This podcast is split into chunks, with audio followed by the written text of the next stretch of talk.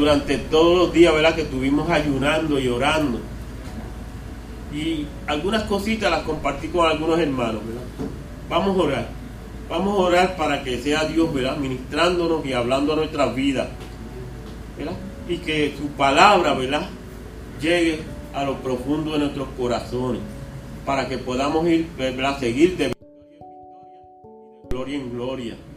Un saludo bien especial, ¿verdad? A los hermanos que están por Zoom. Y un saludo bien especial también, ¿verdad? Para María, ¿verdad? Que la tenemos aquí. La gloria es de Dios, ¿verdad? Qué bueno, ¿verdad? Dios te bendiga mucho, María.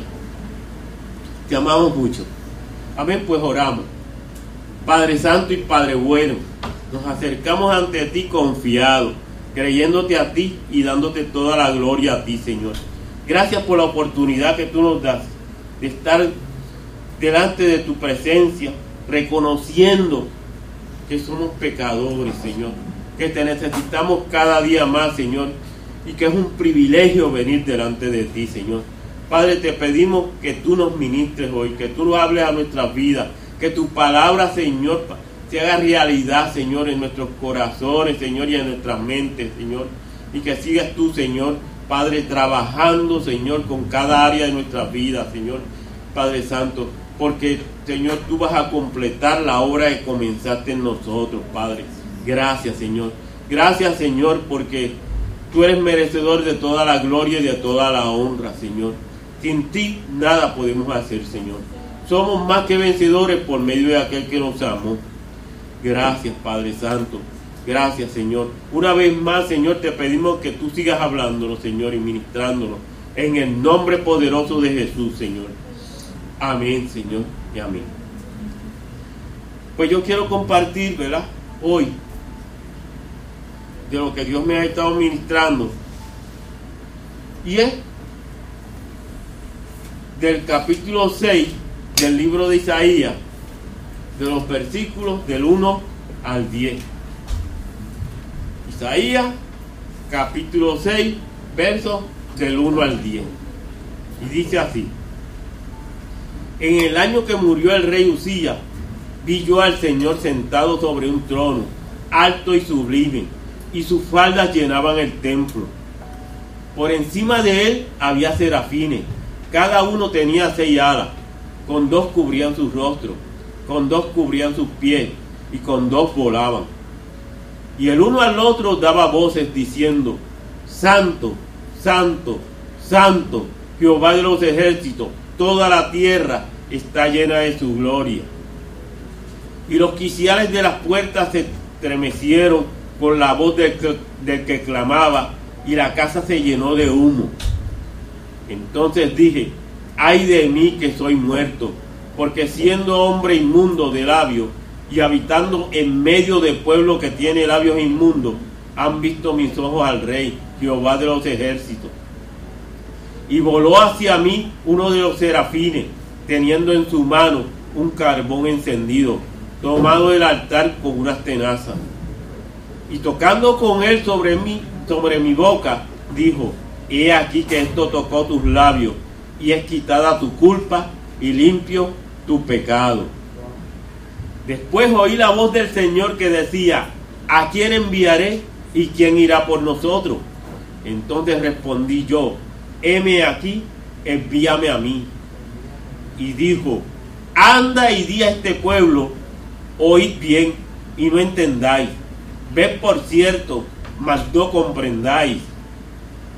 Engruesa el corazón de este pueblo y agrava sus oídos y ciega sus ojos para que no vea con sus ojos, ni oiga con sus oídos, ni su corazón entienda, ni se convierta y haya para él sanidad. ¿Verdad? Qué bueno, Dios añada bendición a su santa palabra. Qué bueno es, ¿verdad? Cuando nos acercamos a Dios y conocemos a ese Dios todopoderoso de una manera bien especial, donde abrimos nuestro corazón y cada día lo, vemos, al, vemos al Dios todopoderoso más cerquita de uno. La versión, la nueva traducción viviente lo lo dice así. El año en que murió el rey Usía, vi al Señor sentado en un majestuoso, trono, y el borde de su manto llenaba el templo. Lo asistían poderosos serafines, cada uno tenía seis alas, con dos alas se cubrían el rostro, con dos alas se, se cubrían los pies, y con dos volaban. Se decían unos a otros, Santo, Santo, Santo es el Señor de los ejércitos celestiales. Sus voces sacudían el templo hasta los cimientos, y todo el edificio estaba lleno de humo. Entonces dije, todo se ha acabado para mí, estoy condenado porque soy un pecador. Tengo labios impuros y vivo en medio de un pueblo de labios impuros. Sin embargo, he visto al Rey, el Señor de los ejércitos celestiales. Entonces uno de los serafines voló hacia mí con un carbón encendido que había tomado del altar con unas tenazas. Con esto tocó mis labios y dijo, ¿ves? Este carbón te ha tocado los labios. Ahora tu culpa ha sido quitada y tus pecados perdonados. Después oí que el Señor preguntaba, ¿a quién enviaré como mensajero a este pueblo? ¿Quién irá por nosotros? Aquí estoy yo, le dije, envíame a mí. Y él me dijo, bien, ven y dile a este pueblo, escuchen con atención, pero no entiendan. Miren bien, pero no aprendan nada. Endurece el corazón de este pueblo, tápale los oídos y ciérrale los ojos. No irán con sus oídos, ni comprenderán con su corazón, para que no se vuelvan a mí en busca de sanidad. Qué buena es la palabra de Dios, ¿verdad? Y qué bueno es cuando tenemos esos ratos, ¿verdad? Donde nos metemos en la presencia de Dios. Y muchos más, mucho más, ¿verdad? De pedirle, lo alabamos, lo adoramos y tenemos una experiencia sobrenatural con Él. Y eso me pasó a mí.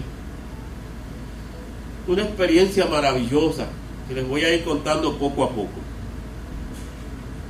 Hoy estaremos hablando, ¿verdad?, de una de las visiones de Dios más prominentes que encontramos en toda la Biblia, enviada a uno de los más distinguidos profetas del Antiguo Testamento, el profeta Isaías, hijo de Amós. Isaías ministró en el reino del sur, esto es en Judá, durante los reinados de Usías, Jotán, Acá y Ezequías, reyes de Judá. Se cree que Isaías fue primo hermano del rey Usías, por lo tanto, que se crió bajo el patrocinio de este prominente monarca. Por la calidad literaria del libro que lleva su nombre, uno se da cuenta que fue un hombre muy educado. La calidad del libro de Isaías se compara en el Nuevo Testamento a los escritos del Evangelio de Lucas y al, libro de los Hechos y a la carta de los Hebreos. La elegancia de estos libros, el Evangelio de Lucas, el libro de los Hechos, la carta a los Hebreos, el idioma griego nos hace pensar en la exquisita educación de sus autores. Lo mismo podemos decir de Isaías, por la diferencia de que él escribió en hebreo, mientras que los libros del Nuevo Testamento fueron escritos en griego.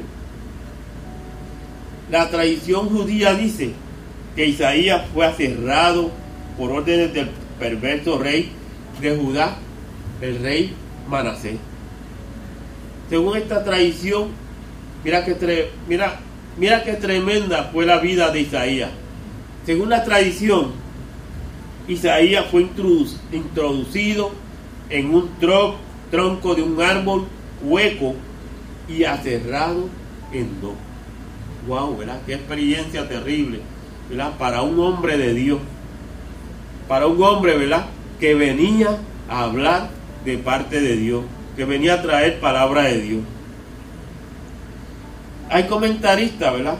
Bíblicos que creen Hebreos capítulo 11, verso 37, donde dice, fueron apedrados y aterrados, es una referencia bíblica al profeta Isaías. Usías significa mi fuerza es el Señor.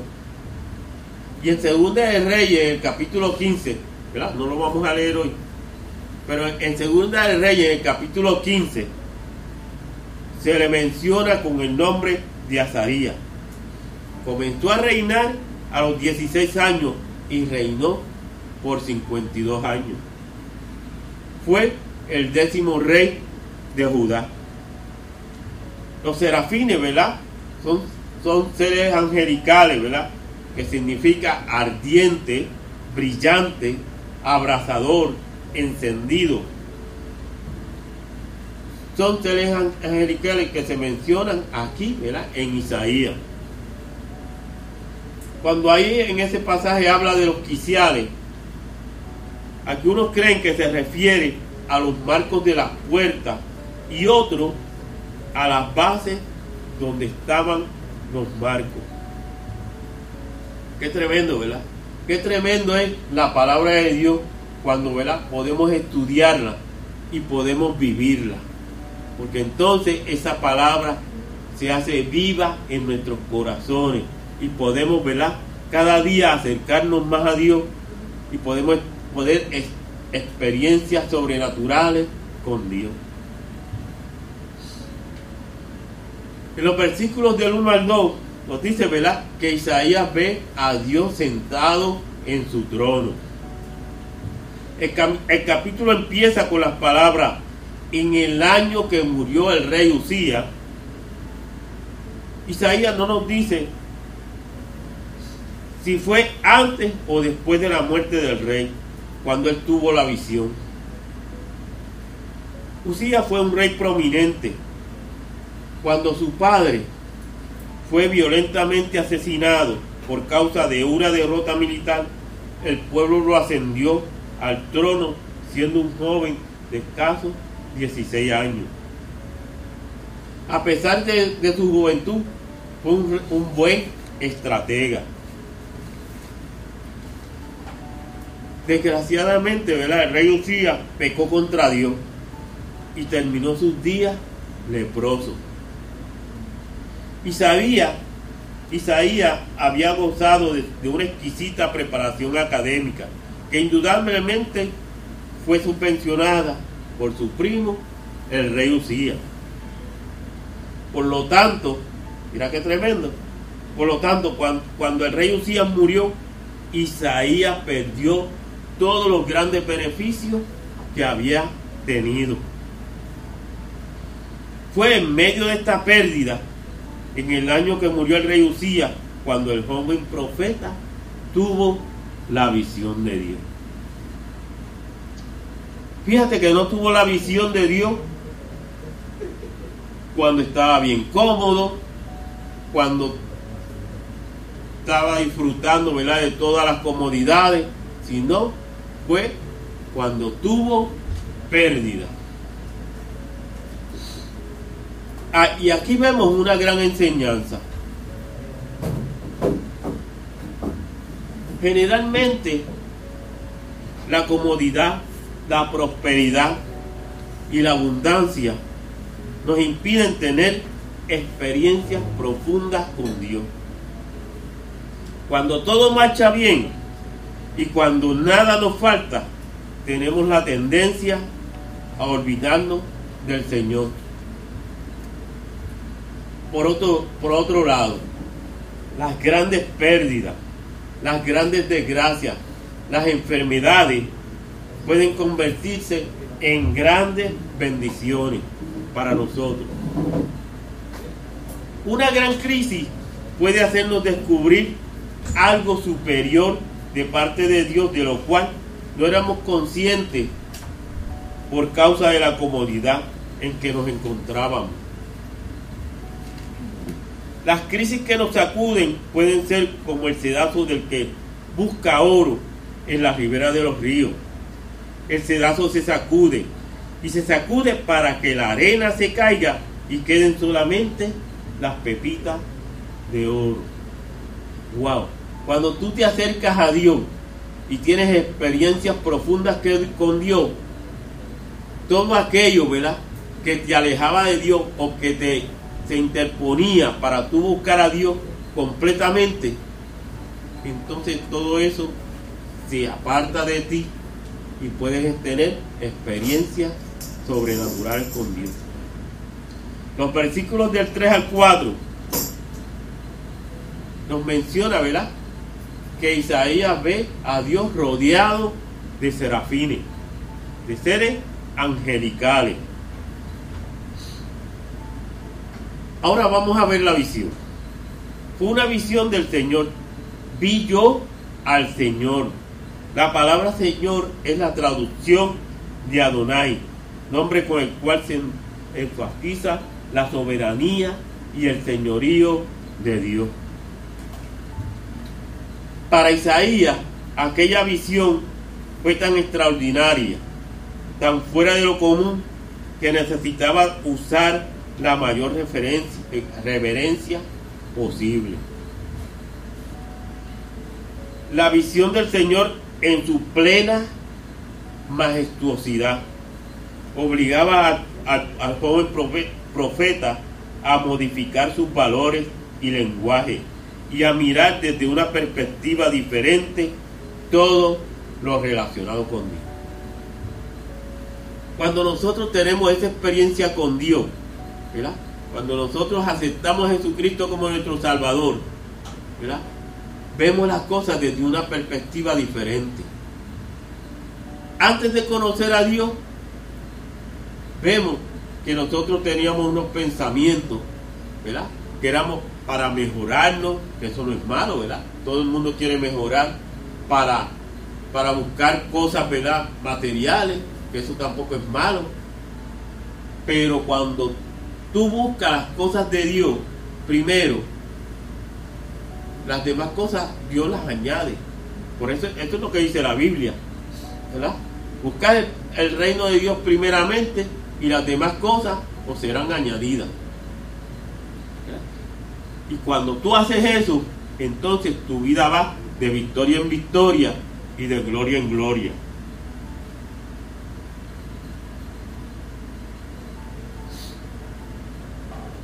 La visión del Señor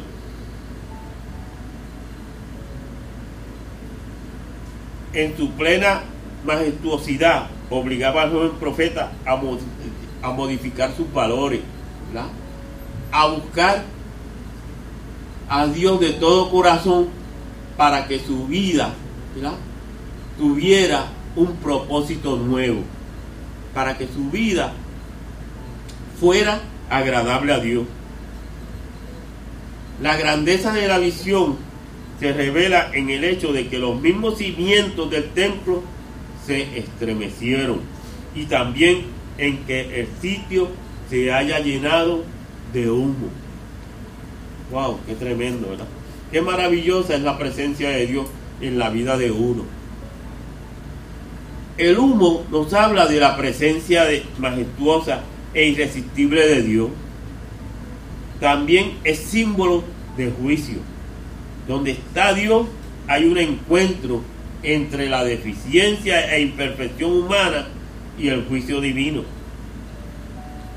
En eso, en el capítulo 19, verso 18 nos dice, todo el monte Sinaí humeaba, porque Jehová había descendido sobre él en fuego, y el, el humo subía como el humo de un horno y todo el monte se estremecía en gran manera.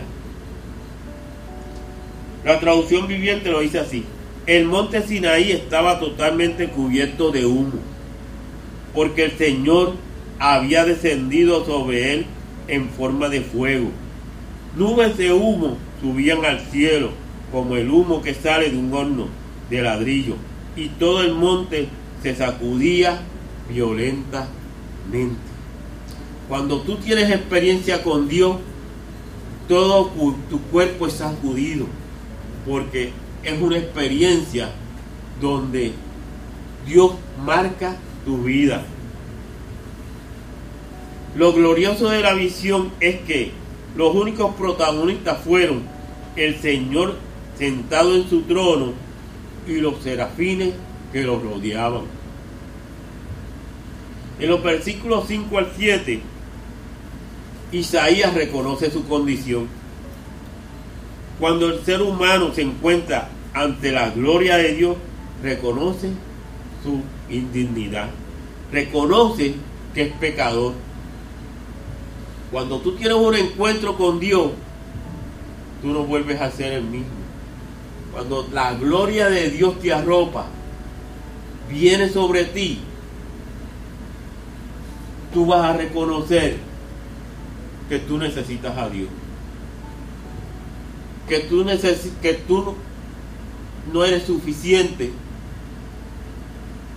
para seguir adelante sin Dios. Que solo no puede. Que tiene que venir alguien todopoderoso, un ser maravilloso, para que pueda ayudarte. Y eso es lo que reconoce Isaías, que él solo no podía, que él era pecador. Y cuando tú reconoces que eres pecador, Dios llena tu corazón. En eso, en el capítulo 3, verso 11, Éxodo capítulo 3, verso 11, Moisés exclamó, entonces Moisés respondió a, Dios, ¿quién soy yo para que vaya Faraón y saque de Egipto a los hijos de Israel? El mismo Moisés reconoció que quién era él. Que él no tenía el poder para hacer nada. Y cuando vamos a Jeremías, Jeremías, en el capítulo 1, verso 6, nos dice, y yo dije, ah, ah, Señor Jehová, he aquí no sé hablar, porque soy niño. El mismo profeta Jeremías también reconoce su incapacidad. Y cuando vamos, ¿verdad? El apóstol Pedro también reconoció que era pecador. Cuando vamos a Lucas en el capítulo 5, verso 8, nos dice, viendo esto Simón Pedro cayó de rodillas ante Jesús diciendo, apártate de mí Señor, porque soy hombre pecador. Cuando tenemos una experiencia grande con Dios, reconocemos que necesitamos a Dios. Y en Apocalipsis, en el capítulo 1, verso 17, el apóstol Juan nos habla también de su incapacidad. Cuando le vi, caí como muerto a sus pies. Y él puso su diestra sobre, sobre mí, diciéndome, no temas, yo soy el primero y el último. Todos estos grandes hombres de Dios reconocieron sus incapacidades, reconocieron que eran pecadores. Entonces, cuando en el versículo 6 habla de tomado del altar, es una referencia al altar del incienso que se encontraba en el lugar santo y no al altar de los sacrificios que se encontraba en el atrio. En el versículo 5, Isaías confiesa que es pecador. La visión de Dios en toda su gloria produjo inmediatamente en el joven profeta un reconocimiento de su pecaminosidad, de que era pecador.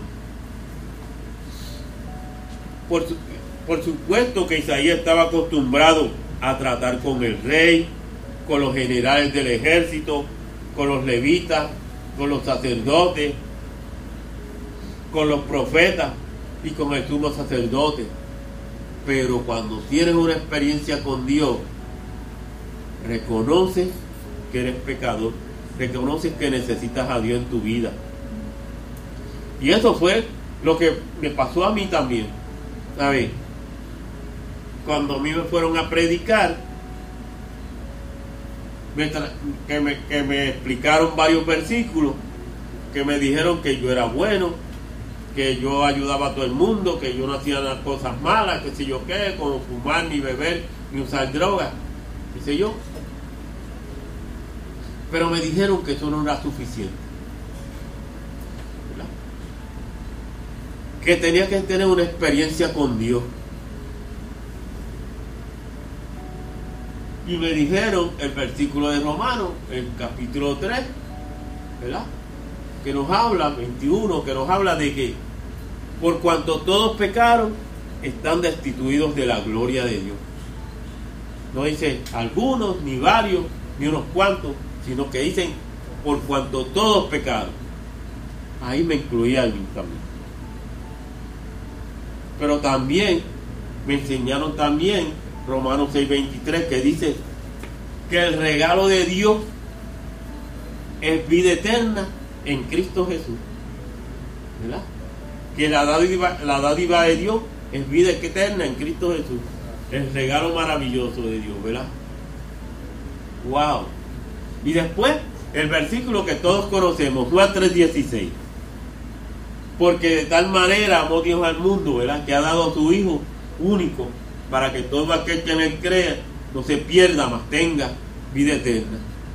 ¡Wow! ¿Sabes? Qué cosa maravillosa, ¿verdad? Ahí yo tuve que reconocer que yo necesitaba de Dios. Que yo no era tan bueno como yo pensaba. Que yo no era un santo como yo pensaba. Que yo necesitaba de Dios. Y que y que tenía que abrir mi corazón a Dios. Y ese día yo abrí mi corazón a Dios. Y ahí mi, mi corazón fue transformado y mis pensamientos fueron transformados. Wow, qué maravilloso es de Dios Todopoderoso. Pero el trato con ninguno de ellos produjo el sentido de miseria y de bajeza, ¿verdad? que le causó el encontrarse directamente con el Todopoderoso. Ningún encuentro pudo hacerlo sentir, ¿verdad? Que era pecador. Ni con los reyes, ni con, ni con este, los profetas, ni con todas aquellas personas que, que tenían poder en aquel momento, sino solamente con la presencia de Dios en su vida. Todos los cristianos necesitamos este punto de referencia vital para la vida espiritual. Un constante encuentro con Dios que nos haga comprender la estatura que tiene Dios y cuál es la nuestra. Lo radiante de la gloria de Dios y las penumbras que inundan nuestra vida la extremada potencia de Dios que le dio comienzo al universo y las debilidades que son patrimonio de nuestra vida espiritual, ¿verdad? La bondad divina que beneficia a todos, sin excepción, y el egoísmo rampante que determina nuestras propias acciones. Solamente cuando uno se encuentra frontalmente con Dios, tiene un concepto claro y definido de quién es Dios y de quién somos nosotros. La visión que tuvo Isaías le hizo reconocer que era un pecador que necesitaba la purificación celestial. Cuando yo empecé a leer esto y yo lo he leído, fíjate, varias veces. Pero cuando yo lo empecé a leer esta vez, yo estaba pasando por situaciones bien difíciles en el trabajo. Situaciones bien tensas donde eh, había personas, ¿verdad?, que a veces hasta discutían y, y personas que decían que fulano hizo tal cosa y, y no la había hecho y que sé yo qué, para allá para acá y fue una tensión bien brutal. Y cuando yo comencé a leer esto, yo empecé a llorar. Y no fue como otras veces que lo había leído. Yo empecé a llorar, a llorar profundamente, a llorar, a llorar. Y yo le decía a Dios, Señor, ten misericordia de mí. Ten misericordia de mí que soy un pecador. Y pude entender lo que sentía Jeremías en ese momento. Porque cuando yo le dije a Dios, ten misericordia de mí que soy un pecador, yo vi los brazos de Dios, ¿verdad? Abrazándome, unos brazos grandes, unos brazos poderosos. Y entonces empecé a llorar más. Y oí la voz claramente de Dios que me decía, yo estoy contigo. No te desanimes. Porque yo te doy la victoria. Y yo empecé a llorar más todavía y le dije, gracias Señor. Y no salían más palabras de mi boca más que gracias, gracias, gracias. Y el resultado de todo eso fue cuando yo fui a trabajar el próximo día,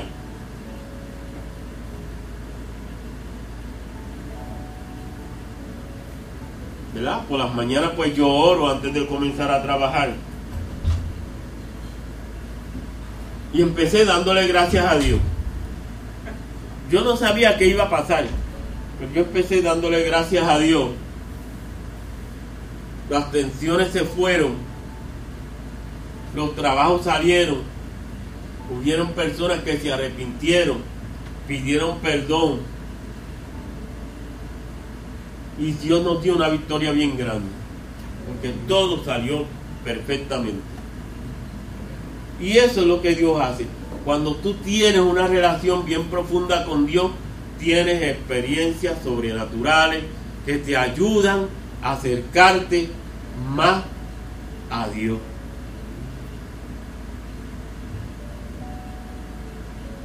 Solamente cuando uno se encuentra frontalmente con ese Dios todopoderoso es que uno puede reconocer que uno es pecador, que uno necesita de Dios, que uno no puede solo, que por más sabiduría, ¿verdad?, que, que tenga de este mundo, la sabiduría de Dios es más alto.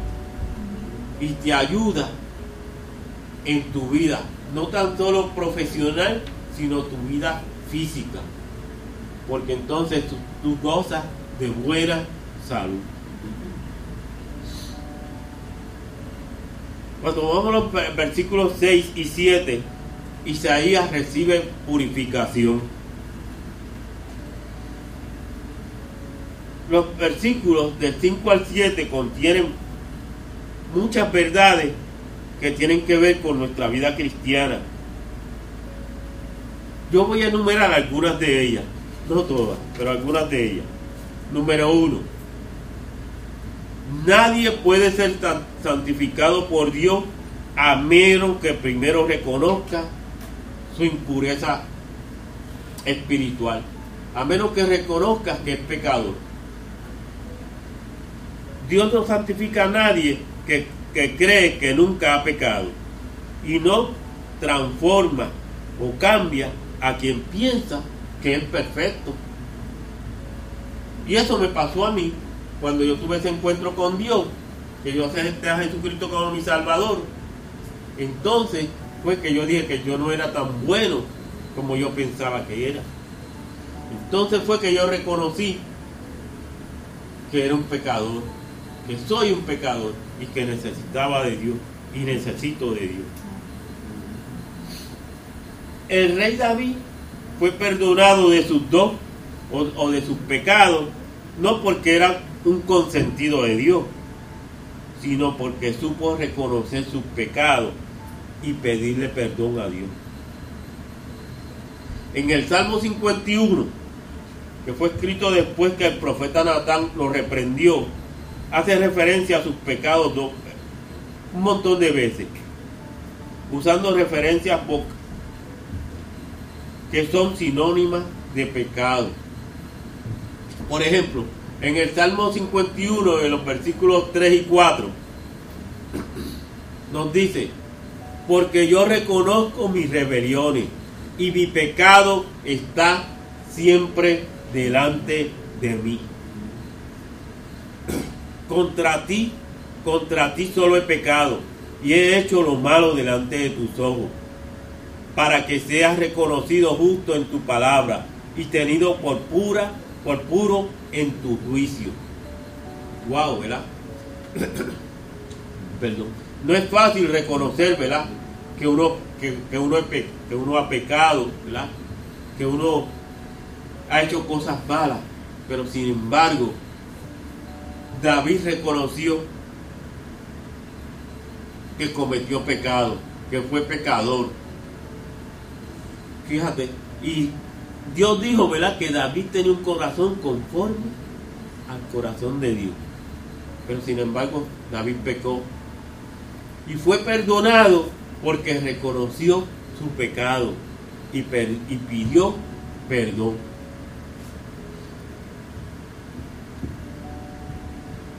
El, el publicano, ¿verdad? De la parábola que contó Cristo se fue a su casa justificado porque supo decir, Dios se propició a mí que soy pecador.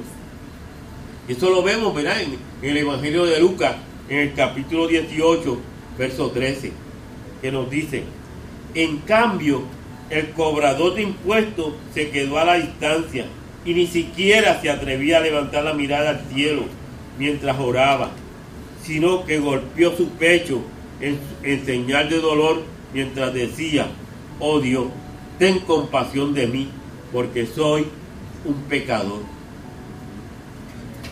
Segundo, la santificación solo es producida por el fuego de Dios. El fuego de Dios que es tomado del altar viene siendo la obra del Espíritu Santo. Isaías no fue santificado por el, por el serafín, ni tampoco por las tenazas, sino por el carbón encendido. Algunos comentaristas ven en aquel carbón el poder de la palabra de Dios. Por el hecho de que Cristo ¿verdad? les dijo a sus apóstoles en Juan capítulo 15, verso 3, ya vosotros estáis limpios por la palabra que os he hablado. La, nueva traducción viviente lo dice así. Ustedes ya han sido podados y purificados por el mensaje que les di. Tercero, debe haber contacto entre el carbón santificador y la boca inmunda. El serafín no le mostró a Isaías el carbón para que hiciera comentarios de él, tales como, ay, qué caliente está, o qué bonito se ve, o será de piedra o será de árbol. Wow, ¿verdad? Aquí no encajaban comentarios.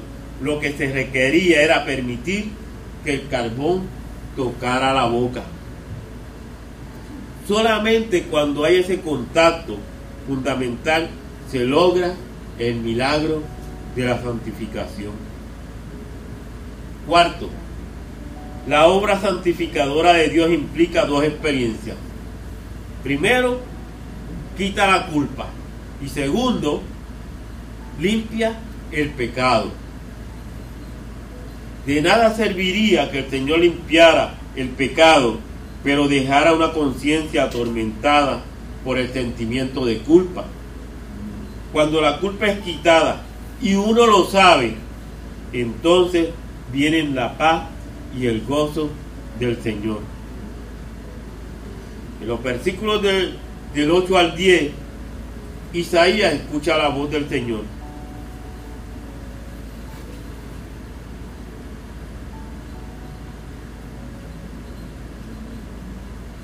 se ofrece ir donde el Señor lo envíe. Hasta ese momento lo único que Isaías había escuchado había sido la voz de los serafines adorando al Señor y diciéndole que su pecado había sido limpiado.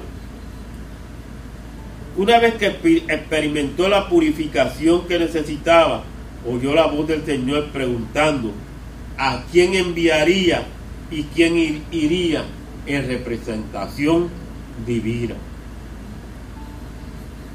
Es muy sugestivo el hecho de que la tarea que se necesitaba hacer implicaba el envío de alguien que, de alguien que fuera.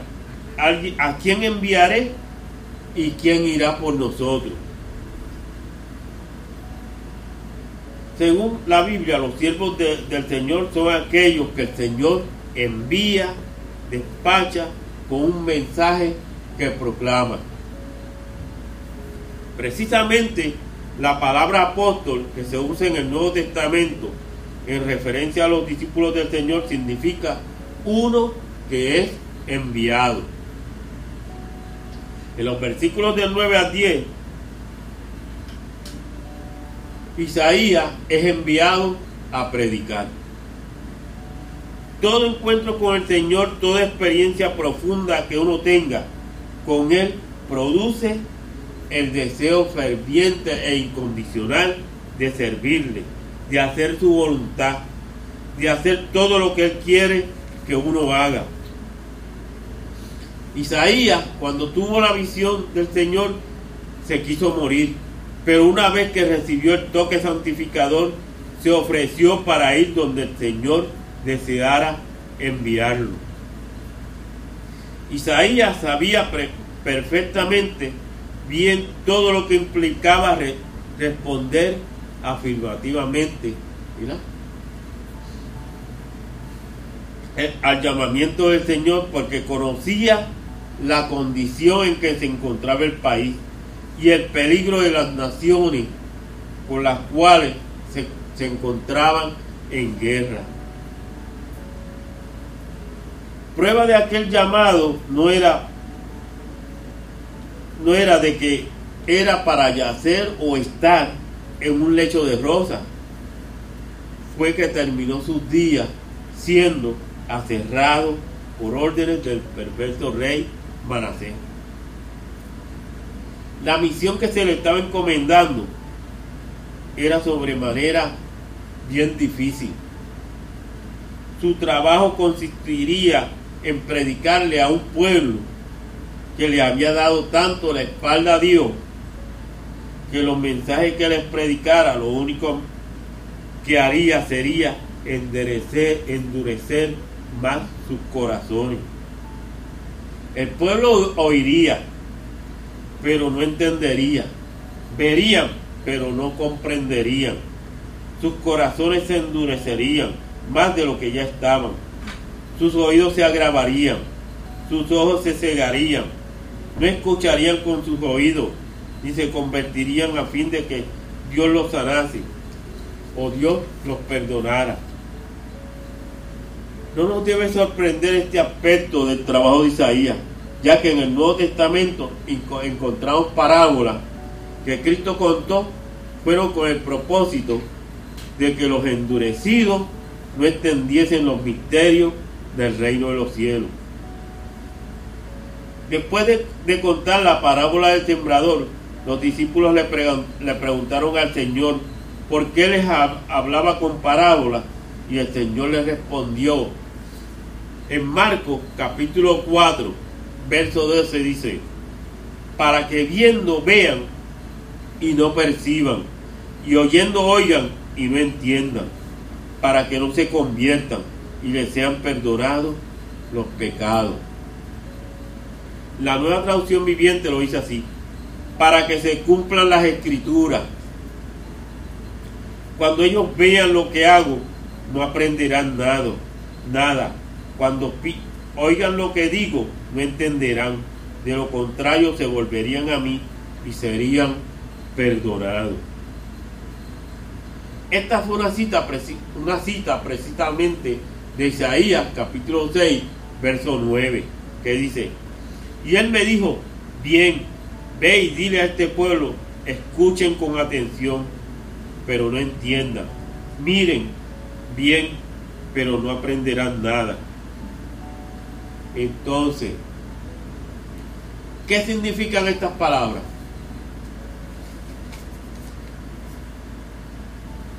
Estas palabras significan que el Señor les había dado muchas oportunidades de conversión, las cuales habían rechazado. Y cuando se rechaza, la gracia salvadora de Dios, lo único que resta o que queda es el juicio inevitable. Esto es una advertencia.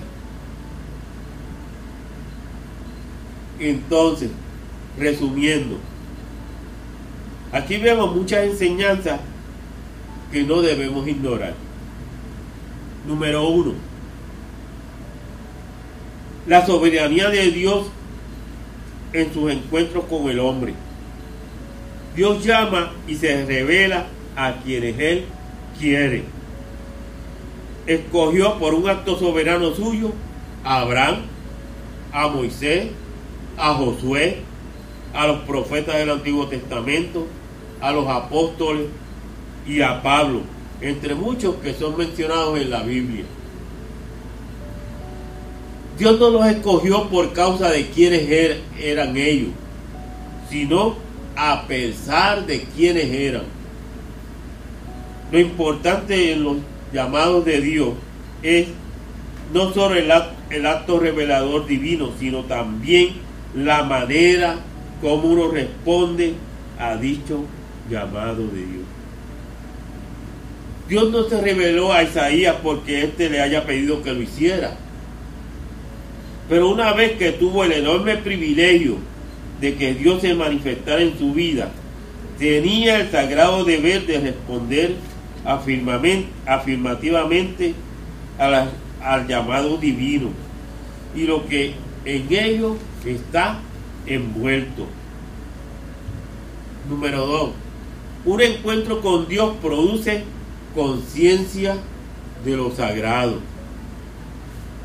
Isaías tuvo una visión de Dios, de tronos, de seres angelicales, de cantos celestiales, de contacto con lo eterno, de voces que procedían del trono de Dios.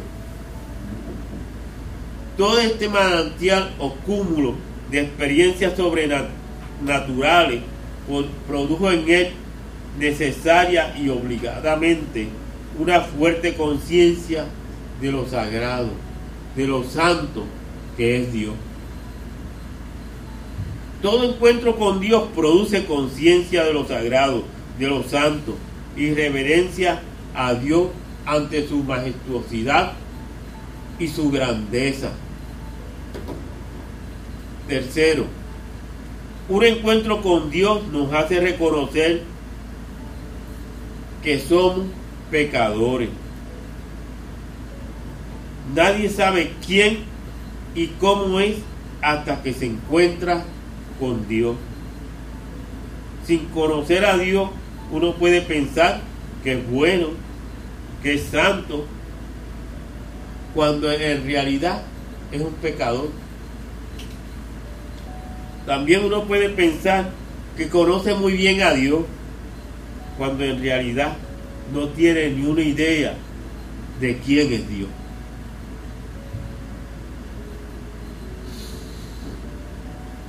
Cuarto, todo aquel que confiesa que es pecador recibe del Señor el toque santificador. Si Isaías fue purificado con un carbón encendido tomado del altar, ahora en nuestros días es la sangre de Cristo aplicada por el Espíritu Santo la que limpia nuestras vidas. Y qué bueno es, ¿verdad? Cuando nos acercamos a Dios, conocemos a Dios íntimamente y tenemos esas experiencias maravillosas con Dios. Porque entonces podemos entender el amor de Dios sobre nosotros, el propósito de Dios para con nosotros, podemos entender a un Dios maravilloso que desea lo mejor para nosotros. La única manera, ¿verdad?, en que tú puedes conocer a Dios es acercándote a Él, pidiéndole, ¿verdad?, que se te revele y estudiando la Biblia. Porque a través de la Biblia conoces el carácter de Dios, conoces quién es Dios, conoces qué es lo que Dios quiere para tu vida, cuál es la voluntad de Dios. Y es la única forma, ¿verdad?